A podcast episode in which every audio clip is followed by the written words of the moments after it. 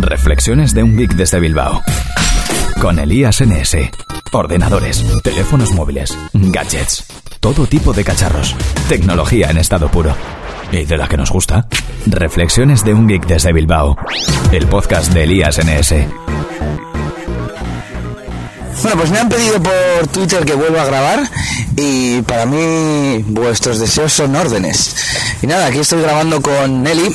Vamos a hacer estilo Emilcar, vamos a grabar un podcast diario mientras vamos al trabajo. Y bueno, vamos a hablar de dos terminales de gama mm, baja, media, y ese es el tema del que quiero hablaros hoy, porque el término gama baja o gama media pues se están deformando un poquito sobre todo desde que salieron los Nexus a una relación calidad-precio inmejorable, pues han empezado a salir otros terminales como son los chinos que, que, bueno, mm, son difíciles de catalogar en una gama, dado que sus prestaciones son muy superiores a lo que le correspondería por su precio. El último terminal, sobre todo de una marca conocida en tener estas características, ha sido el Moto G. Moto G que hemos comprado para un familiar para estas navidades y del que os hablaré próximamente tiene un procesador de 4 núcleos, tiene un giga de RAM y la verdad es que va fluido, fluido, fluido. Cuesta 175 euros y yo es que es el móvil que recomendaría a cualquier persona que, que se vaya a comprar ahora un teléfono por menos de 200 euros. En el caso del Moto G, mm, yo diría que por precio es de gama baja. Mm, hay gente que le he oído decir que es gama media, pero no sé, para mí gama baja es pues entre 0 y 200 euros, a la media de 200 a 400, Nelly. Hombre, yo gama baja y gama media no lo clasifico solo por el dinero, sino por las características del teléfono. Entonces, eh, tenemos la suerte de haber conseguido el Moto G por menos de 200 euros. Mm, yo creo que no es gama baja, es gama media. Es un interesante debate este, el de cuál es la propiedad por la que hay que clasificar los teléfonos y por características o por precio. Hasta ahora, como comentaba, es un, son dos, dos compos que iban unidos, pero ahora se empiezan a, a separar. Por ejemplo, escuchando ayer a Juan García en el podcast Droidcast, que suele tratar sobre Android, criticaba un poco los terminales mini, sobre todo de Samsung, vamos a decir, que en los que se recortan prestaciones y ponen hardware, mm, decía él, del año anterior a un precio que tampoco está tan, tan rebajado. Eh, yo entiendo de la misma forma los mini, deberían ser la misma versión de su mm, pues de su hermano mayor, pero con todas las características técnicas.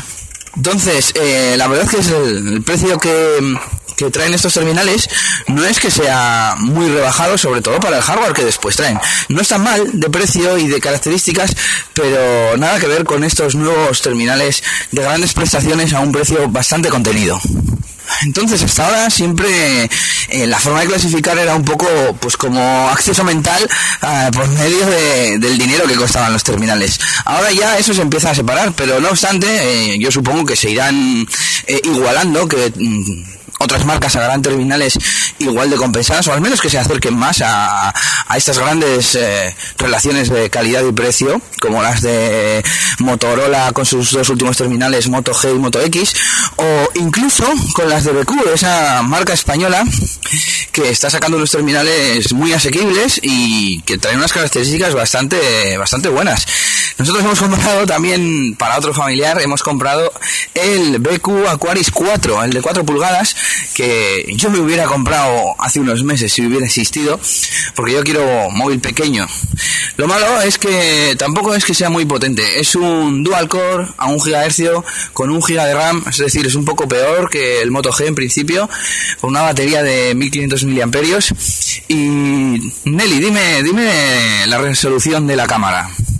Tengo aquí a la secretaria mirando. A ver. Cámara trasera con flash de 5 megapíxeles y luego tiene una cámara frontal VGA que yo creo que a día de hoy muy poca gente la utiliza. Pero bueno, se la ponen.